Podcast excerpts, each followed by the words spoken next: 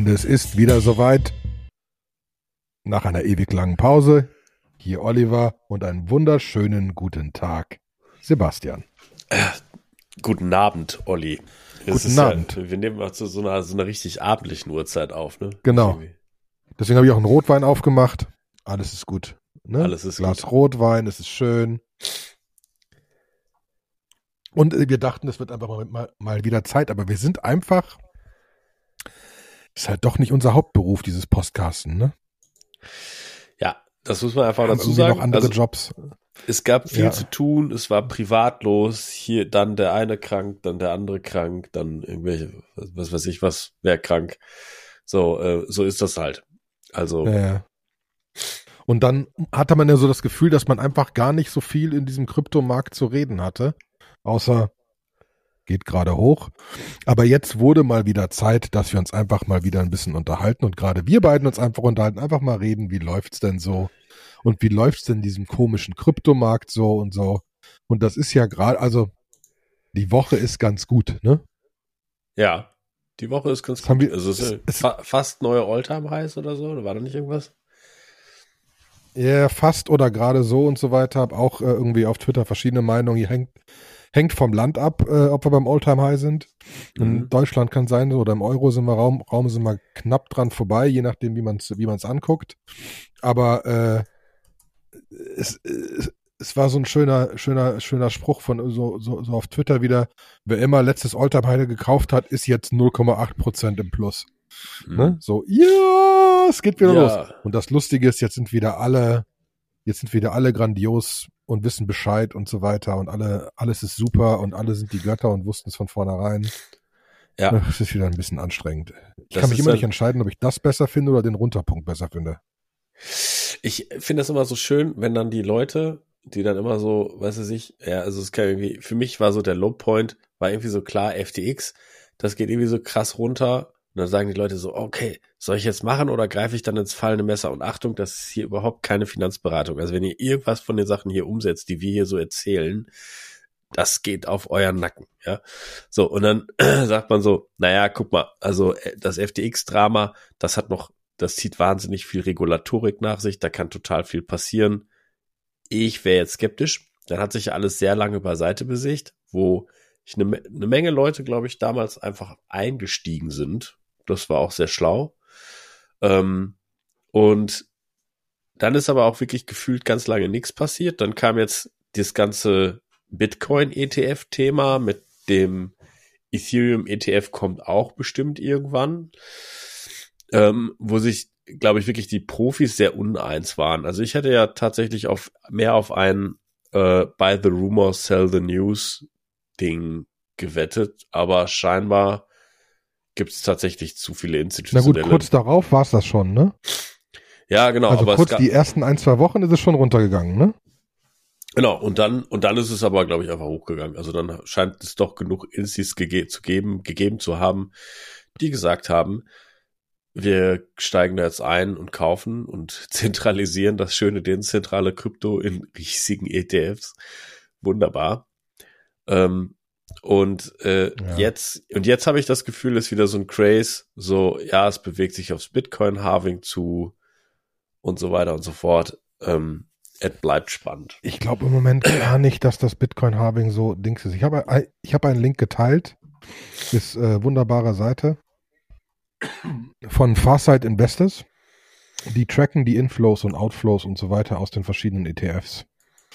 Und es ist ja nun so, dass, oi, äh, schlag mich tot, äh, 30, 30, 40, 50 Millionen in US-Dollar sind, ist der Wert der gemeinten Bitcoins jeden Mhm. Tag. Und die momentanen Inflows, wenn man sich die Inflows dieser Woche anguckt, also davor war auch gut, aber diese Woche, Mhm. äh, 26. 519 Millionen, 27. 576 Millionen, 28. 673 Millionen. Wir sind bei Inflows, die sind 10 bis 20 Mal über den neu generierten Bitcoins pro Tag, die irgendwo herkommen müssen. Mhm. Kannst du drehen und wenden, wie du willst. Die müssen halt irgendwo herkommen. Und das ist Stand jetzt ein reines Angebot und Nachfrage, Mhm. würde ich mal stark behaupten. Ähm, und, und, und die Nachfrage übersteigt das Angebot und dann geht's hoch. Ne? Äh, also Mhm. das hat, das ist einfach fundamental so im Moment. Äh, und das ist schon auf jeden Fall krass zu sehen. Deswegen glaube ich auch gar nicht so, dass das Halving und so weiter und so fort, da bin ich mal gespannt. Ähm, äh, klar wird das jetzt auch noch ein bisschen, ein bisschen weiter treiben. Es ist doch erst April, ne? Ja, Meine ich. das dauert noch ein bisschen. Und das ist auch, wenn man sich mal irgendwie die Bitcoin-Halvings äh, irgendwie so ein bisschen anguckt, ja, dann, dann war das auch immer so, das kam dann immer und dann haben die Leute auch irgendwas krasses erwartet. Aber der, der Pump, der war dann immer gefühlt aus eher tendenziell anderen Gründen. Ne? Also das hat schon immer, das hat immer schon einen Push gegeben. Das macht ja auch Sinn. Das ist ja halt die, die Leute, die die Bitcoin meinen, die machen ja letztendlich die Orderbücher. Und wenn die jetzt ein Halving haben, dann muss sich der Preis erhöhen, weil sonst anders geht's ja gar nicht. Ja. Kannst höchstens Ja. von Leuten kaufen, die es mal für weniger gekauft haben. Aber wenn du einen frischen Bitcoin haben willst und die anderen sind alle eingesperrt in irgendwelchen ETFs, dann muss der Preis steigen, theoretisch. So, ähm, Genau. aber Und das was hat ja noch gar nicht voll angefangen. euch davon.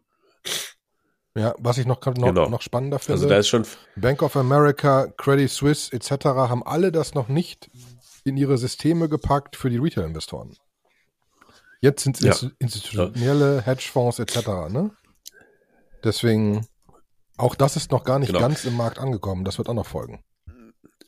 ich glaube aber tendenziell eher, dass es einfach so, so Makro-Bewegungen sind, ne? Also die, ähm, die, also heute ist eine, ein Artikel rausgekommen, dass im Februar die geschätzte Inflation inzwischen bei 2,5 Prozent in Deutschland liegt. Das heißt, Inflation ist jetzt gefühlt gegessen. Ist jetzt gerade kein Thema mehr, kein riesiges. Ist noch nicht zwei Prozent, aber ist 2,5 ist jetzt auch nicht mehr so weit weg.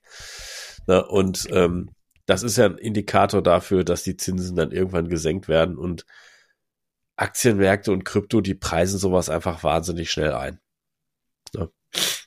Das stimmt. Da bin ich, auch, da bin ich auch dabei. Und ich bin auch gespannt, wie, also wie werden die den, den Ethereum ETF bauen mit Staking, ohne Staking.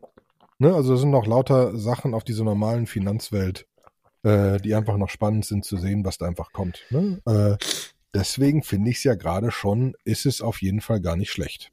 Ne? Ja.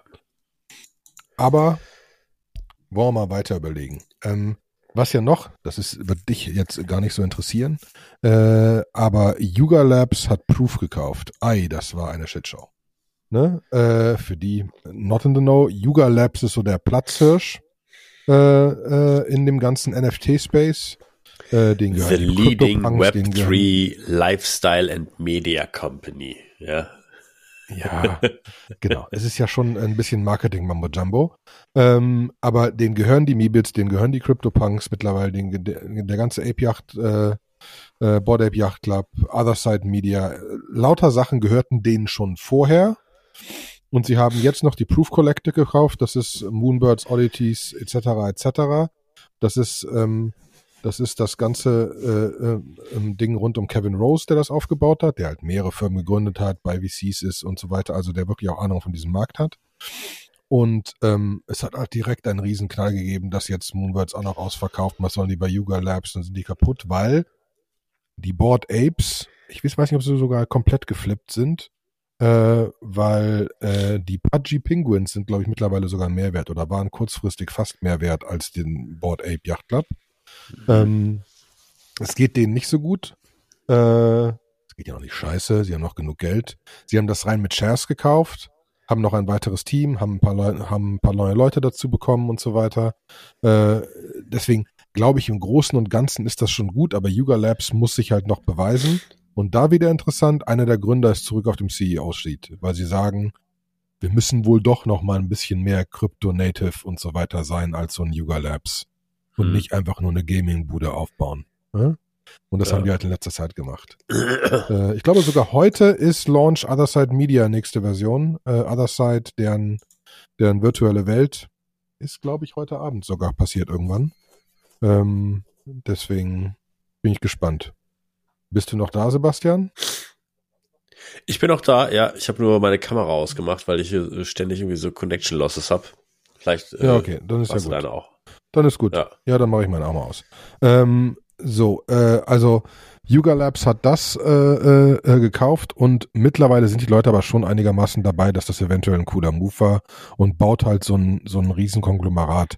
Es wird jetzt nur spannend, was die machen. Was passiert mit Other Side, dieser virtuellen Welt? Sie bringen noch wieder andere Spiele raus und so weiter. Äh, das Mutant-Kartell ähm, ist so, ein, ist so eine, so eine, so eine weitere NFT-Kollektion, ähm, die äh, an die Board Apes angelehnt ist oder an die Mutants angelehnt ist, haben Sewer Pass äh, rausgebracht, äh, Serum City, äh, was auch so ein Spiel ist, was äh, im Moment ganz, ganz, eigentlich ganz gut läuft. Also, also es passieren einige Sachen da weiter, aber es sind halt einfach, es, es bauen sich halt jetzt so Media-Dick-Schiffe, ne, die halt mhm. vorher nicht existiert haben. Ja. Ähm, deswegen. Aber Jury is still out, was in diesem NFT-Markt passiert.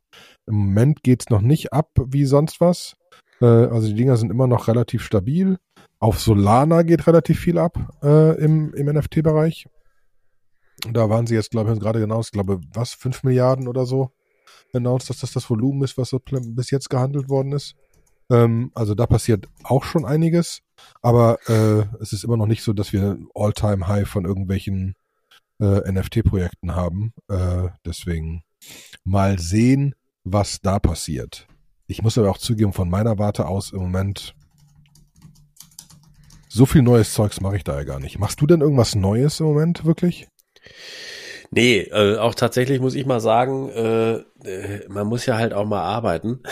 so, ich habe momentan im, im, Büro einfach so wahnsinnig viel zu tun, dass ich mich äh, schwer, ja. also dass ich wirklich genau mhm. hingucken muss. Ich kriege hier so hier und da mal ein paar, paar Tweets so mit, hey, äh, probier doch mal dies aus, lass doch mal, mach doch mal irgendwie hier das und so.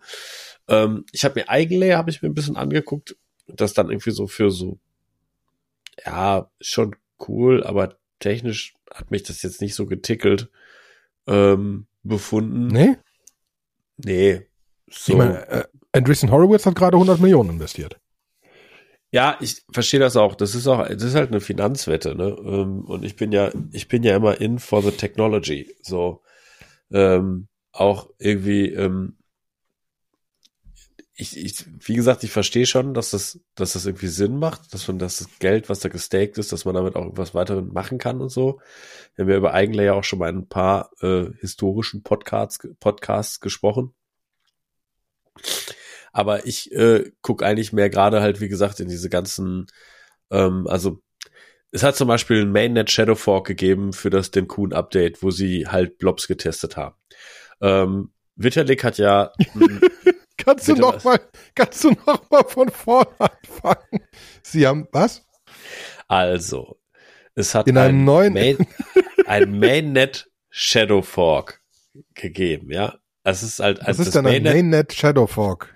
Ja, das ist halt quasi, man nimmt das Mainnet und macht davon einen Fork, der komplett das Mainnet, der auch alle Transaktionen vom Mainnet spiegelt. Also alles, was auf dem Mainnet reingeht, okay. geht dann auch quasi auf diesem Schattenfork rein mit ein bisschen Verzögerung. Und den um haben sie wirklich, um auch wirklich reale Daten zu haben. Genau. Und den haben sie auf das reales Datenvolumen. Okay. Genau. Und den haben sie auf das äh, Denkun ähm, Update äh, geupgradet und sie testen da ähm, halt Blobs aus äh, mit, mit ähm, halt den ganzen MEV-Relayern und äh, äh, dann halt also verschiedene Sachen, die sie in, in letzter Zeit äh, so an Neuerungen reingebracht haben. Das sind äh, die Sachen, die ich mir mehr angucke und an denen ich mehr Spaß hab. Ja, also wie verhalten sich jetzt Execution Layer und Consensus Layer mit diesen MEV Sachen? Ähm, und, und Vitalik hat ja einen super spannenden, äh, für die Leute, die seine Longform-Posts mögen, ähm, Post gemacht, wo er sagte so, ja, hey Leute, wir müssen eigentlich das Gas-Limit so ein Stück erhöhen oder wir müssen die Gaskosten so ein bisschen erhöhen, damit die Leute eigentlich von, also von dem, wie man jetzt gerade Layer 2 re realisiert, umsteigen auf die Blobs, auf das Neue. So, und das ist das erste Mal, wo nicht alle bei Vitalik so sagen, oh ja, der Meister hat gesprochen, sondern es gibt auch ein paar Leute, die sagen, ui, das ist aber gefährlich, was wir hier machen. Ne? Und ähm, der so ein bisschen das TLDA von seinem Blogpost ist so, also die, die Motivation dahinter ist, äh, wenn du so Layer 2 Netzwerke wie Optimism oder Polygon oder so hast, die sequenzen ja irgendwelche Transaktionen und dann machen sie ganz am Ende, äh, packen sie den so ein Zero Knowledge Proof zusammen und machen so ein Receipt, das publishen sie dann aber auf die Ethereum Blockchain, mit dem man auf jeden Fall nachweisen kann, dass irgendwelche States mal in irgendeiner Form irgendwo da gewesen sind, dass man da nicht halt äh, irgendwelche Ether auf den Layer 2s irgendwo double spenden kann. Also so ganz, ganz vereinfacht. Und dieses Transaktionsreceipts, also das, was man dann in eine Transaktion so reincruncht, das wird technisch über Call Data übergeben. Das ist so eigentlich ein bisschen so ein Hack, wie man an eine Transaktion noch weitere Sachen dran heften kann. So, und das macht natürlich, das Call Data war nie dafür so richtig gedacht. Dann wird das auch nicht so besonders gut ähm, quasi gepackt. Dann wird es auch komplett auf der Blockchain gespeichert. Das heißt, eigentlich machen die Layer 2s die Layer 1 Blockchain dicht, ja, je erfolgreicher die werden. Ne? Und um das Problem erstmal auseinanderzuzerren und auseinanderzuziehen, hat man diese Blobs, diese Binary Large Objects erfunden, die man A nicht auf der Blockchain hosten will, also die sollen woanders leben. Man will dann nur von der Blockchain auf diese referenzieren. So, und jetzt muss man natürlich irgendwie die Layer 2 Protokolle wenn man das dann hat, also wenn quasi das Layer 1, das Mainnet, diese Blobs unterstützt, müssen die Layer 2 dann ja noch nachziehen und müssen ähm, sich darauf committen, jetzt nicht mehr alle Transaktionen in so ein Call Data reinzupacken, sondern halt in so ein Blob reinzustecken. Ja. Und das geht natürlich am besten, indem man das einfach schlichtweg teuer macht, es mit dem alten System zu machen ja, und es mhm. günstiger macht, es mit dem neuen System zu tun. So, und dieser Switch, äh, der steht jetzt demnächst im Prinzip bevor. Und der hat natürlich, da ist eine Menge Orchestrierung drin. Ne? Da ist drin, dass man halt das, das, die, den Kuhn-Update hat. Das heißt, es gibt Blobs, dann müssen die Layer 2 aber auch nachziehen und müssen das auch machen und so. Und jedes einzelne Projekt ist ja, da hängen ja etliche Core-Entwickler dran und alle haben was mitzureden und alle haben Meinungen dazu, wie Bits und Bytes gesquished werden müssen. Gleichzeitig, wenn du jetzt einfach schlichtweg Call Data teurer machst, ähm, das kann einfach sein, dass das so ein Krypto Bullrennchen, ja, also schon, ich weiß nicht, ob wir jetzt, sind wir schon in dem Bullenmarkt? Einfach Keine Ahnung. Macht. Ja, genau, es kann einfach sein, dass Boah, es das kaputt. Mal die Definition angucken, ja. Ja, genau. Was sind die Definitionen von so einem Bullenmarkt irgendwie? Und äh, ich, ich würde jetzt auch noch mal so ein bisschen entzerren, ob das ein richtiger Bullenmarkt ist, weil bei Ethereum jetzt gerade irgendwie ein neues Zeitalter, ein neues Paradigma angebrochen ist mit neuen Technologien und neuen Applikationen, die irgendwie funktionieren. Oder ob das einfach nur so durch Bitcoin getrieben ist. Ne? Da habe ich jetzt gerade das Gefühl. Also Bitcoin wächst und alles andere wächst auch. Ja, so. Ähm, obwohl ja, es da jetzt gar nicht so. Da habe ich auch mal Leute meinen meine Shitcoins wachsen auch und so weiter, kommen dann Leute auf einen zu und wachsen noch viel besser. Das ist aber ja. pures Glück. Ne? Ja. Das ist rein wieder dieses komische, da äh, äh, äh alle, alle Boote steigen und so weiter. ETH kann halt noch sein, weil ETF, äh, ETH ist auf, ist on the horizon und wahrscheinlicher und so weiter. Mal sehen, aber ja. ja. Aber ich habe verstanden, was du meinst. Du schaust dir halt weiterhin wirklich die Technik an. Ne? Und ich schaue mir weiterhin wirklich die Technik an. Sachen dabei.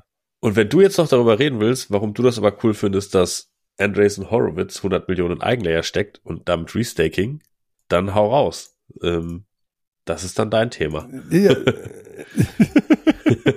ja ich, äh, ich finde es faszinierend, dass du sagst, dass, oh, oh, das wäre so ein Startup-Thema, ne? Am Ende ist, ist, ist wirklich die Frage, ist Eigenlayer so, so krasse Technologie?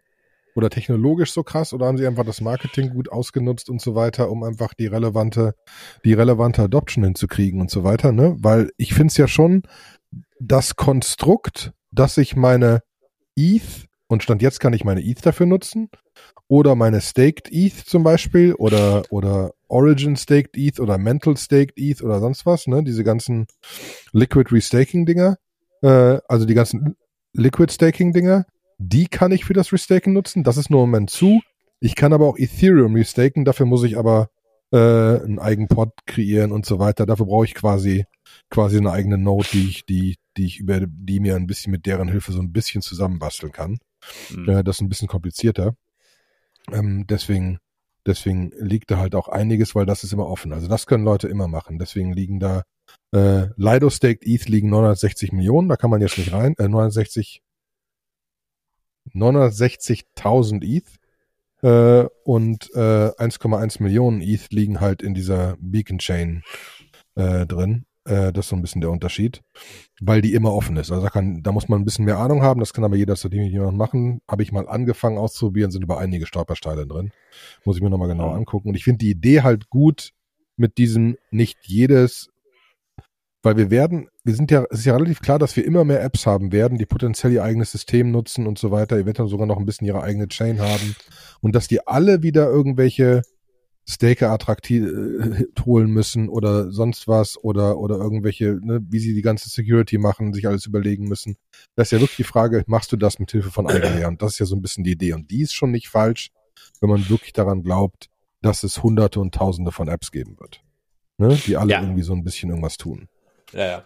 Und das ist natürlich die, der, Deswegen coole ich das schon Teil als, als, als System ganz von spannend. Eigenlayer. Ne? Also sie haben irgendwie ähm, so eine, so eine, die erst eine der ersten Applikationen ist, äh, ist Eigendar, wobei das, das äh, Eigen-DA, das DA steht für Data Availability Sampling.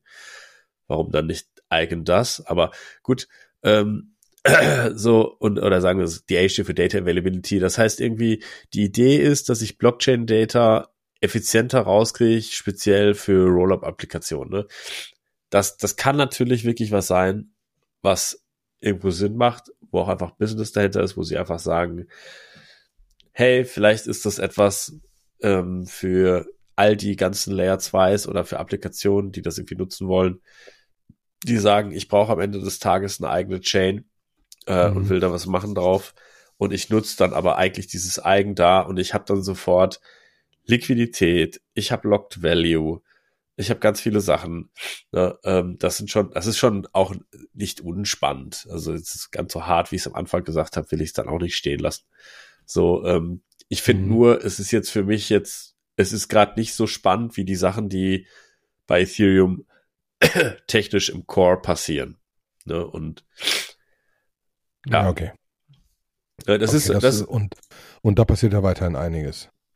Da passiert weiter einiges. Es gibt ja auch so, aber, ne, aber zum Beispiel, die, diese Woche waren auch alle ganz aus dem Häuschen, weil Uniswap äh, bietet jetzt demnächst auch eine Staking-Option für die Uni-Tokens an. Ne? Ähm, das heißt irgendwie. Das ist das mit äh, den Fees, wo man dann Fees abkriegt oder so, ne? Ja, ja genau. Also, ähm, dass die Plattform-Fees mit den Token-Holders, die halt ihre, ihre Tokens halt bei Uniswap staken. So, und ähm, da gibt's halt einmal irgendwie den, also Uniswap hat, es gibt so ein ähm, Uniswap Governance, wo sie das auch so ein bisschen gesagt haben, was die Mo Motivation dahinter ist, wo sie erklären, warum das eigentlich so sein sollte, bla bla bla. Dann haben sie so ein bisschen die Technical Changes, die dafür gemacht werden müssen, dass sie irgendwie an die Uniswap ähm, v V3, an die Factory dran müssen und dann Staking Rewards da einbauen müssen und wie die distributed werden. So ein bisschen eine Timeline, ein bisschen, wer eigentlich so ein bisschen dahinter ist, ähm, wer da eigentlich Bock drauf hat von den großen Uni-Holdern. So, und ähm, also sie haben das sehr, sehr detailliert eigentlich beschrieben, ähm, wie das auch das Dividendending und so weiter funktionieren kann. Ähm, ja, und das, das hat, glaube ich, einfach gemacht, dass der Juni irgendwie innerhalb von kürzester Zeit ist der 70 Prozent nach oben gegangen.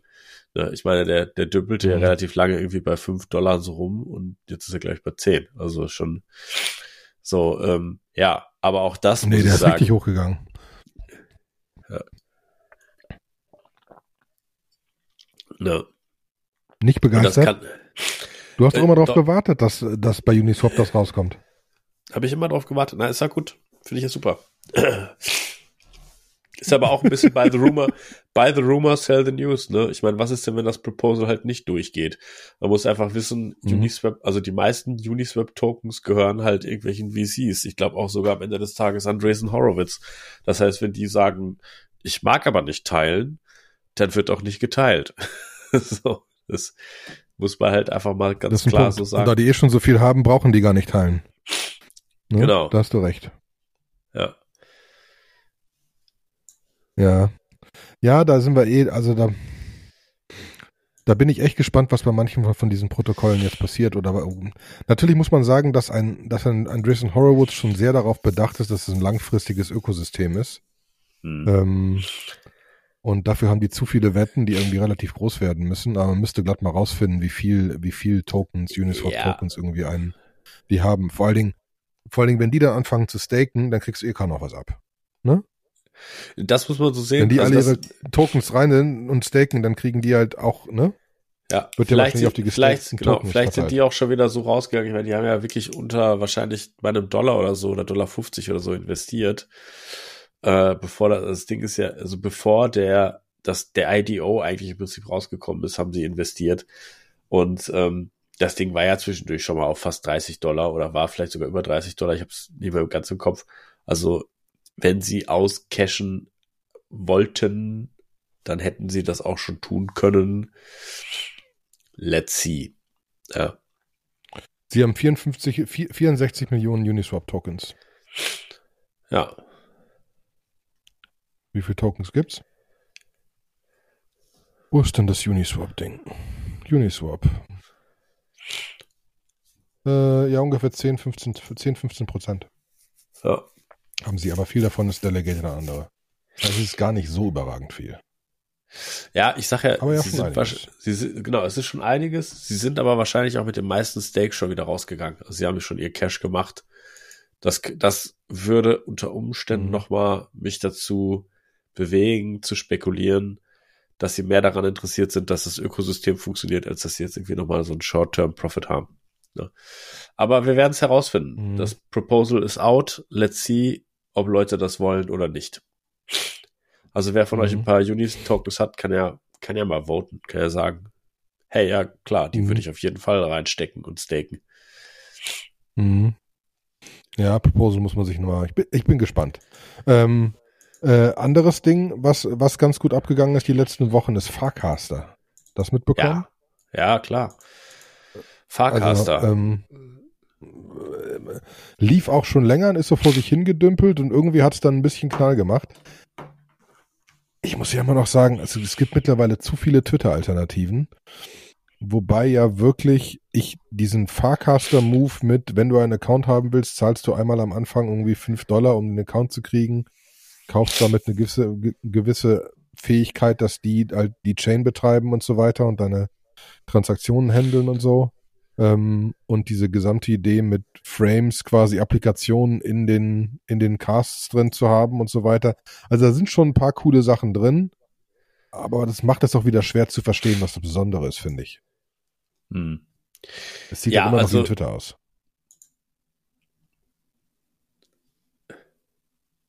Oder nicht? So. Ich glaube halt, hörst du mich? Jetzt höre ich dich wieder. Kannst, ja, okay, super. Also, ähm, also ich finde Farcaster eins der spannenderen Sachen. Ich habe relativ lange gebraucht, um mich da vernünftig zu registrieren. Also bei mir war dann irgendwie, ich hatte, ich bin so an so einem Ding gescheitert, die haben mir mal so einen Code per SMS zugeschickt, den habe ich auch brav da eingegeben, dass ich das überhaupt machen darf. Und das hat ganz lange nicht funktioniert. Er hat immer gesagt, dass der Code invalid ist, bis er dann irgendwann fünf Dollar haben wollte und dann musste das ja noch recht klassisch erstmal bezahlen. Ist ja überhaupt gar nicht so kryptonativ, sondern ist mehr so, so, ja, dann gib mal Kreditkartendaten her. Ähm, fand ich ein bisschen abturn. Das dahinter ist eigentlich schon ganz gut gemacht. So, ne? Jetzt ist immer die Frage, ja, diese fünf Dollar, weil sie damit irgendwas machen wollen, weil sie damit irgendwas betreiben wollen. Ähm, ich glaube eigentlich nicht. Also, meine Metriken für ein Social Network sind, wenn du einen aktiven User hast, der relativ regelmäßig Content postet, dann brauchst du eigentlich ein bis zwei Dollar im Monat für Operations. So, wie willst du mit einer One-Time-Purchase das hinkriegen, wenn jetzt alle anderen dahinter nicht incentiviert sind? Also, das ist so ein bisschen die Frage. Ne? Ähm, das kriegt man aber zur Not alles abgebildet. Man kann ja sagen, es gibt dann halt, man, man macht das auf einem Blockchain, man hat Leute, die irgendwelche Nodes operaten und das alles irgendwie speichern und machen und tun und so. Und irgendwann kannst du da drin auch Dinge mo monetarisieren und du kannst es bestimmt auch fairer monetarisieren, als ein X, respektive Twitter oder sonst irgendein Social Network das macht und kannst es wahrscheinlich dann auch irgendwo profitabel irgendwie operieren. Aber wie gesagt, ob dann halt Fahrcaster das Rennen macht, was war das Ding davor, was alle machen mussten, Valenz, ja. Es gibt inzwischen zu viele davon.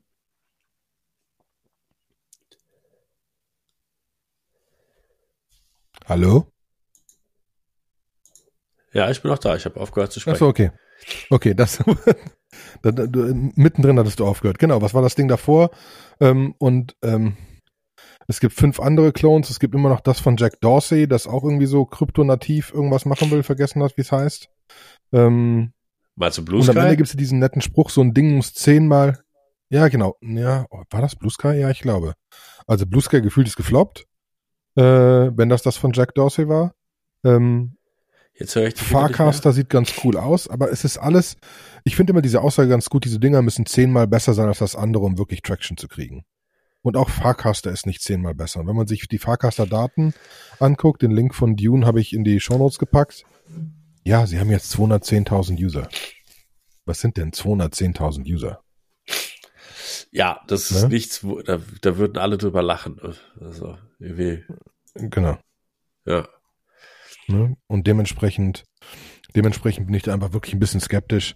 Ähm, es sind äh, gerade vom Gründer gelesen und so weiter, dass der, äh, ne, sind jetzt, ist ja eine verteilte Entwicklungsbude quasi, ohne zentrales Team und so und alles kryptonativ, permissionless, bla etc. In dem wöchentlichen Call sind irgendwie 60 bis 80 Leute drin, die das Teil weiterentwickeln, die alle irgendwie freiwillig da sind. Ähm, mal sehen, ne? Es können also die Idee ist ja schon ganz gut, dass das so funktioniert, aber noch ist Twitter größer und noch hast du eine Competition mit, äh, mit, mit, mit Facebook Threads und so. Also du hast halt ein paar große Dinger, die einfach funktionieren. Ne? Mhm. Deswegen äh, schau mal. Die, äh, diese, diese Idee mit den Applikationen da drin ist ganz cool, aber das, da, da müssen jetzt ein paar kommen, die wirklich einen Mehrwert bieten. Ähm, ja. die wirklich zu irgendwas führen. Und ja, du konntest jetzt über so ein Ding deine Ethereum-Adresse quasi mit deiner Solana-Adresse verbinden. Gut. So, ja, ja, okay. Ne? Ist schön. Hat jemand schön gebastelt. Ne? Ändert aber nicht die Welt. Ja. Deswegen. Ja. Alles klar. Du hast noch zwei, du hast noch zwei Tokens reingepackt. Einmal Render und einmal NOS. Willst du dazu ein bisschen was erzählen? No, no, Nosana. Äh, ja, was ich, was ich, was ich spannend finde, also wir sind ja so in dem AI-Hype-Thema. Ähm, und ich hatte schon mit diversen Leuten die Diskussion, dass es alles Schwachsinn ist, äh, dass die alle eh keine Karten kriegen und so weiter. Ähm, aber sowohl Render als auch Nosana sind in den letzten Wochen wirklich gut abgegangen und am Ende ist die Frage das gleiche. Kriege ich irgendwie über eine Blockchain incentiviert einen Marktplatz aufgebaut für freie Ressourcen von GPUs? Ähm, Render ist das größere Ding. Die sind aber auch schon, glaube ich, Platz 42 oder so auf der, auf der Top-Liste von, äh, von, von Tokens. Ähm, äh, wenn du dir Coin Market Cap anguckst. Und äh, Nosana ist wesentlich, wesentlich kleiner. Ähm, und noch fühlt sich noch ein bisschen mehr wie ein Community-Projekt an, wo Render sich also schon wirklich etabliert hat und wirkliche Firmen das wirklich nutzen und so weiter und da mehr Karten drauf sind. Und mhm. Nosana versucht das noch ein bisschen mehr wie eine Community aufzuziehen. Ähm, aber beide sind halt wirklich krass gewachsen. A, mit dem Krypto-Hype im Moment und mit dem ER-Hype. Das ist spannend zu sehen und ich finde es halt weiterhin auch spannend zu sehen, was da passieren wird. Ne? Also, also wird sowas funktionieren, weil du kriegst halt nichts. Ne? Also du kriegst, du kriegst ja kaum Karten. Wobei, wie ich gerade gelernt habe, so eine, so eine, so eine Nvidia H100 ist ja gar keine Grafikkarte als solches. Das Ding wiegt irgendwie 70 Pfund und hat 30.000 Chips da drin. Also, äh, das ist keine Grafikkarte, Grafikkarte, so wie ich mir eine Grafikkarte vorstelle. Ne? Nee, das ist ein ähm, GPU-Cluster. Ja, genau. Das ist ein Rechenzentrum. Quasi. äh, und, äh, äh, und, und das finde ich ja schon, ne? Ähm, die wird jetzt auch nicht irgendwie auf so eine Blockchain packen, aber im Moment ist der Punkt halt, dass diese, die GPUs der, Eng der Bottleneck sind. Und die Frage ist, in welche Richtung es geht, ab wann irgendwann wird es Applikationen geben, müssen die diese GPUs nutzen und wirklich Umsätze machen damit. Und dann ist die Frage, äh, was werden diese Applikationen sein und werden die das, werden die die GPUs kaufen oder werden sie sie haben oder wie kriegen sie es? Ist es rein AWS? Ist das so verteilte Systeme? Da bin ich einfach gespannt. Deswegen finde ich die Tokens beide auf jeden Fall spannend anzugucken. Gerade die Dinosana Community finde ich ganz, ganz spannend zu sehen, äh, wie sich das entwickelt. Äh, wollte ich auf jeden Fall. Ist mal wieder so ein, so ein, so ein Use Case, den ich zumindest ein kleines bisschen verstehe. Hm. Ja? ja? ich würde da ganz gerne mal so ein bisschen einsteigen. Also, äh, äh, und das völlig irgendwie ungeresearched, sondern nur, was ich darüber denke. Ähm, das ist einmal das Render Network. Die sind ja so ein bisschen Distributed GPU Rendering on the Blockchain. So, und jetzt kann ich zum Beispiel null beurteilen, ob Rendering, also GPU-Rendering, was das denn gerade noch, ob, also was das für ein Thema ist. Weil ähm, ich weiß einfach, dass große Hollywood-Studios, ja, die haben sich eigentlich. Die nutzen das scheinbar. Ja, die, die, genau, die, die nutzen das scheinbar oder die machen da irgendwas, aber ich glaube, dass die auch fast äh, die Clouds zur Verfügung stellen. Also die sind, glaube ich, mehr auf der Supplier-Seite unterwegs, weil die auch immer nur dann rendern, wenn die halt einen Film haben ähm, und sich da ein bisschen was verdienen. Und dann frage ich so, so ja gut, wer, wer macht's denn? So, und da weiß ich einfach von vielen auch so, dass das Rendern jetzt gar nicht mehr so ein, das musst du zwar am Ende des Tages machen, aber das ist nicht mehr so ein Bottleneck wie früher, weil ähm, du eigentlich viel adaptivere Technologien in den, in den ganzen Editing-Tools drin hast, die dir Sachen, irgendwie, du kannst dir Low-Poly schon mal alles angucken und machen und so. Und das eigentliche Rendern ist wirklich so ein, fast wie so ein Post-Production-Prozess, äh, wo du da nochmal richtig krass dann mhm. sagst, jetzt, jetzt mache ich das richtige Rendering und jetzt hat das Ding 100% Qualität und alles davor ist aber auch schon so gut. Und das läuft auf Hardware, die die Leute dann in den Studios drinstehen haben. Da muss nichts distributed sein und so dass ich mich frage, wie oft muss das sein? Früher war das halt komplexer. Früher hattest du halt einfach nur, wenn du jetzt irgendwie so ein 3D-Studio oder äh, so ein Rhino oder irgendwie ein Cinema 4D oder so bedient hast, da war dir das Preview ja alleine schon ultra schlecht. Und damit du wusstest, wie es dann tatsächlich wird, musstest du rendern. Aber das muss man inzwischen nicht mehr so häufig machen, sondern es ist wirklich was, was man ganz am Ende macht. Deswegen weiß ich nicht genau, inwiefern der Prozess da nicht am Ende des Tages jetzt nicht, ich will nicht sagen ausstirbt, aber kleiner wird. Entschuldigung, ich bin leider und krank. Dann ist die, ja, ja, und dann ist die, und dann ist die Frage so. für mich ja, ist der Hype bei Render jetzt im Moment einfach, weil die Leute glauben, naja, die haben Zugriff auf GPUs, da kommt auch so AI und so weiter. Weil sie machen ja eigentlich wirklich Rendering, ne? Genau, die machen nur Rendering. eigentlich sagen, ist das gegenläufig. Eigentlich ist das ja gegenläufig zu dem ganzen AI-Hype, weil die Karten ja. werden ja nur teurer. Ja, also ich gehe mal davon aus, dass Render demnächst auch AI, das sagen sie ja, also sie sagen ja Advanced Next Generation of Rendering and AI Technology, also sie haben das schon angeteasert. Dann ist der Name aber irgendwie ein bisschen scheiße, nicht, äh, suboptimal gewählt. Ja. Ähm, aber, aber klar, das ist, ich habe heute Morgen so News gelesen, dass so ein Typ, der eigentlich irgendwie 800 Millionen in, neu, in die Expansion seiner Filmstudios investieren wollte, hat das komplett angehalten, weil er gesagt hat, ich warte jetzt erstmal auf Public Access für Sora. Ja, das ist dieses Video-Ding von OpenAI, mhm. was echt krasse Videos herstellen kann mit einfachen Prompts. Ne? Und da sieht man einfach mal, was da gerade passiert. Ne? Also die AI bewegt sich irgendwie so krass und so schnell, dass irgendwie Leute sagen, nee, ich investiere jetzt erstmal nicht, sondern ich halte jetzt erstmal den Ball flach und gucke mal, was da kommt. Und vielleicht investiere ich danach dann halt in Grafikkarten. Ne? Ähm, das ist natürlich aber etwas, mhm. was das beflügeln könnte. Also in, wir kriegen das von vielen Kunden bei uns mit, dass die sich Karten gekauft haben, ja, dass die sich so Karten gekauft haben. Was krass ist, die Lieferzeiten sind immer noch echt lang. Im Januar war eine sehr, sehr krasse Shortage. Also wenn du dir im Januar irgendwie so eine A, selbst eine A100 schießen wolltest, war das so, hat das super lange gedauert, bis du eine gekriegt hast. Und äh, manchmal war es dann auch so, dann kriegst du so eine E-Mail, ja, so eine A100 ist jetzt verfügbar, du kannst sie jetzt bestellen, dann hast du so drauf geklickt und dann war schon wieder so out of stock. So, inzwischen hat mhm. sich der Markt da ein bisschen wieder beruhigt. Also es sind Karten scheinbar verbaut worden in den Rechenzentren. Ähm, es ist nicht mehr ganz so knappes Gut. Man hat jetzt inzwischen eine Viertelstunde Zeit, um sich die Karte dann auch tatsächlich zu reservieren, wenn man sie dann, wenn man sie dann haben will. So, ähm, ich glaube aber halt, dass viele Leute einfach gesagt haben, so, ja, wir müssen auch was mitmachen. Ja, was brauchen wir als erstes? Ja, brauchen wir hier GPU. Und dann machen die GPU und dann stellen sie sich das da hinten und dann steht's einfach erstmal rum. Ja, und die, diese Karten, die altern ja auch unfassbar.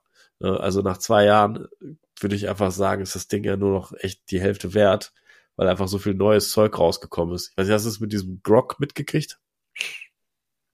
Ja, ja. Aber Grog, nicht das, nicht das, nicht das Elon Musk Grog, sondern das, äh, das Grog mit Q. Das äh, andere Grog. Genau, es gibt genau. einen Grog mit Q. Die ja. haben so ein, die haben so eine spezielle, die haben eine eigene Hardware gemacht, die ganz doll schnell LLMs, also Large Language Models, processen kann. Und ähm, da, da Aber sieht man es geht ums mal, Processen nachher, es geht nicht ums Antrainieren, ne? Genau, sie können nicht trainieren, sie können nur es geht unglaublich um schnell. Dahinter. Sie, genau, sie können nur unglaublich schnell Inferenz machen. Viel, so. viel und, billiger. Genau. Ist, ist viel billiger und ich glaube, das Geheimnis dahinter liegt halt so ein bisschen, also sie haben schon ein etwas effizienteres Hardware-Design. Sie arbeiten aber auch, glaube ich, mit, mit interessanten, also ich habe ein Paper gelesen, ähm, wo sie sagen, man kann eigentlich jedes Netz äh, auf ein, da kann man die Gewichte aus so einem neuronalen Netz auf ein Bit runterquantisieren. Also 0 oder 1 oder 0 oder minus 1. Also quasi, man kann eigentlich nur zwei Zustände.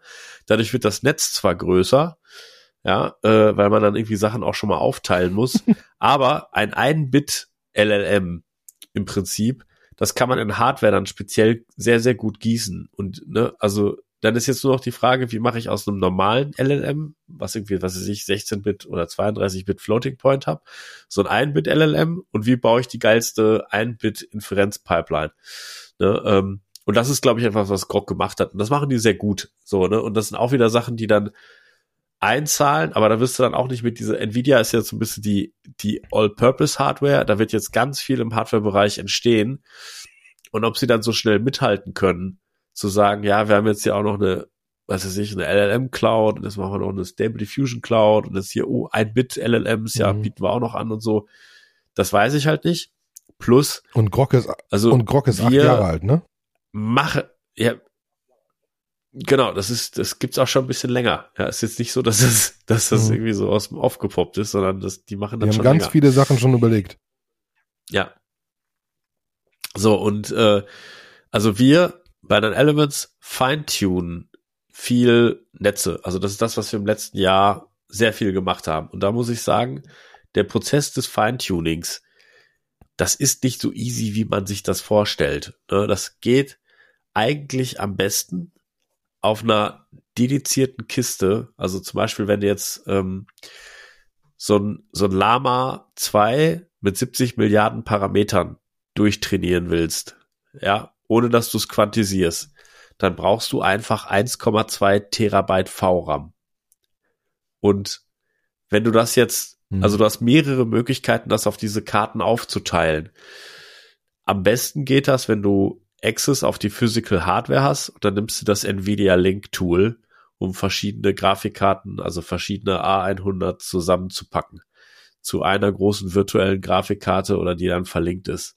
Weil der Software-Stack, der ist für diese ganze Arbeitsteilung noch nicht so aus, ausgelegt. Es gibt zwar Open Source Projekte und auch Closed Source Projekte, die das versuchen, aber das funktioniert alles mehr schlecht als recht. Warum? Weil das ganze AI-Thema so ein unfassbares Moving Target ist. Ich versuche mhm. mal so ein Beispiel zu machen. Du hast so ein LLM, das hat irgendwie, was weiß ich, ja, 70 Milliarden Parameter. Und jetzt hat zum Beispiel diese französische AI-Firma, die hat zwischendurch mal so ein, so ein LLM rausgebracht, was auch inzwischen eine Menge Parameter hat, und zwar acht mal sieben Milliarden Parameter, also 56 Milliarden in Summe. Aber sie haben einen Clou da drin, wenn du Inferenz machst, werden immer nur zwei von diesen sieben Milliarden Parameternetzen aktiviert über ein geschicktes Gateway. Und das heißt, du hast eigentlich bei Inferenz brauchst du immer nur 14 Milliarden Netze, was einfach das macht die Inferenz schneller, weil du weniger RAM brauchst. Du musst nicht auch alles die ganze Zeit vorrätig halten. Wenn du im Vorhinein weißt, auf welche von den beiden das geht, kannst du da eine Menge optimieren. Das ist eine sogenannte mhm. äh, Mixture of Experts, Experts Architektur, auch das gleiche Architektur, mit der GPT-4 realisiert ist. So. Und dieses so zu entwickeln und zu entwerfen, da hat man ja dann schon auch wirklich, da hat man die Architektur verändert, man hat Memory optimiert, ne? Und ob dann so eine Cloud, so eine Krypto-Token-Cloud schnell auf sowas reagieren kann, wage ich erstmal zu bezweifeln. Ich würde mir wünschen, dass anders ist. Ich fände das ganz charmant aber ich bin da noch nicht so überzeugt. Ich glaube, das sind einfach so zwei Hype-Themen, wo man bestimmt mal eine schnelle Mark machen kann. Aber mhm. ich sehe auch nicht das Krypto-Hosting, ne, das generell Server-Hosting oder Server-Clouds jetzt funktioniert haben. Wäre ich erst ja, skeptisch. Ja, aber ich bin generell ja, hier ja siehst du ja in, in Coinbase, bei Coinbase, bei Coinbase ist es auch ein minimaler Be Be Bereich. Coinbase hat ja eine eigene Cloud wo du deine Staking Notes betreiben kannst und so weiter. Aber das ist ein minimaler, minimaler Teil des Revenues stand jetzt noch. Mal sehen, wie sich das ändern wird. Ähm, und das ist natürlich spannend zu sehen, ja. was du, was du da für Insights hast. Ich weiß nur zum Beispiel auch bei AWS ist es so, kannst du fragen, ich hätte gern so eine GPU. Und irgendwann sagen sie, kannst jetzt eine haben, wenn du sie zwölf Monate buchst. Ne? Ja. Weil die kriegen die alle abgenommen. Genau. Das ist jetzt so. Das hat wenig mit Cloud zu tun. Ne? Also deswegen. Ja. Äh, bin ich ganz deiner Meinung. Ja, das, das, das macht natürlich Sinn. Das heißt wirklich die Frage, wirst du irgendwann so eine Abstraktion dahin kriegen, dass du einfach irgendeine Aufträge in irgendeine GPU-Cloud reinschiebst und dann läuft das schon? Das ist damit ein bisschen fraglich, ne? Wie, oder wir sind wahrscheinlich noch sehr, sehr weit von dieser Abstraktion weg. Ja, also erstens, ich glaube halt, dass die Aufgaben, die du auf GPUs drauf tun, die Aufgaben, die du auf GPUs draufguten kannst, die sind so mannigfaltig und so verschieden, dass du auch da eigentlich sowas wie ein eigenes Betriebssystem brauchst. Du musst die Sachen ja irgendwie dann auch mit dem CUDA-Compiler kompilieren und das musst du alles irgendwie drauf. Das heißt, es hat schon auch die Komplexität von, wenn du irgendwie einen V-Server anbieten willst. Ja, also das ist einfach so.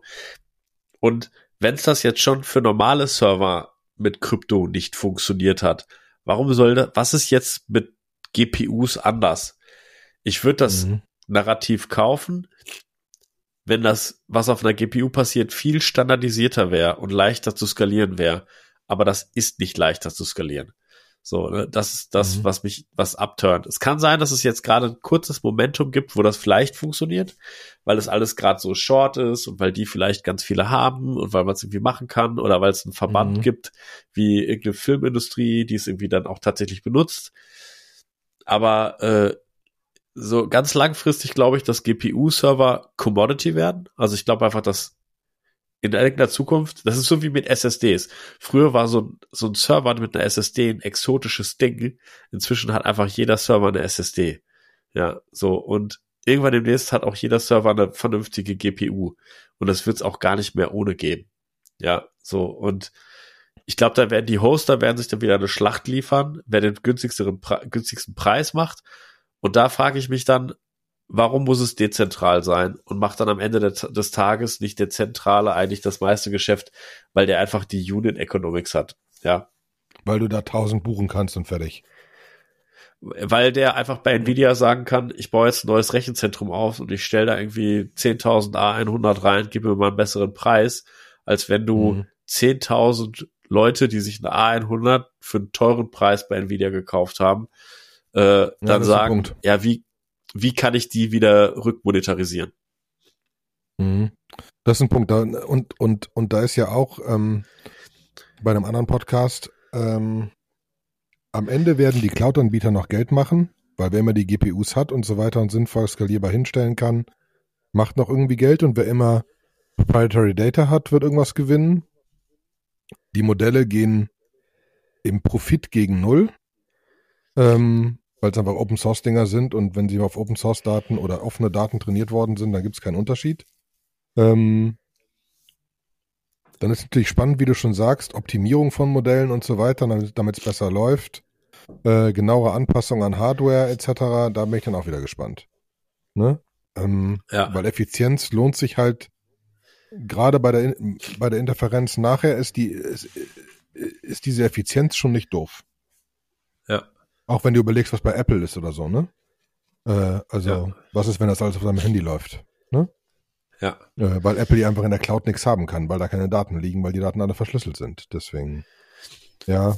Ja, das macht das natürlich mit dieser, verdammt. Ja, seht ihr, liebe Zuhörer, müsst ihr jetzt einfach in unseren Telegram-Channel kommen. Vielen Dank. Äh, und weiter diskutieren. Ich bin gespannt, was der Rest so sagt. Ich finde es ja grundsätzlich cool. Ich muss zugeben, dass Sebastians Case nicht doof ist. Und jetzt bin ich verwirrt. Jetzt weiß ich nicht mehr, was man tun sollte. Dementsprechend muss ich jetzt darüber nachdenken.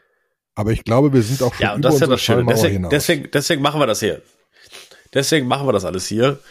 Äh, wir sind bei 50 Minuten. Wir haben lange noch geschwatzt. Also das wichtig für mich ist immer, macht euer eigenes Research, lasst euch von uns inspirieren. Also ich denke mal, da kann immer auch eine Menge passieren. Kommt in unseren Telegram-Channel, versucht mich doch zum Gegenteil zu überzeugen. Ich bin intelligenter Mensch und wenn ihr mir geile Sachen sagt, so hey, pass auf, ich bin von dem Projekt und glaubt mir, hier, wir haben einen speziellen Use Case und der rennt wie Sau und wir machen, wir können damit zehnmal günstiger sein als irgendwie irgendeine andere Cloud oder so. Ich fände super. Ich wäre sofort dabei. Aber noch sehe ich das nicht. Verdammt. Also, wir sehen uns in Telegram. Sebastian, das war mir eine Freude. Dankeschön. Alles klar. Wiedersehen alle miteinander. Tschüss. Tschüss.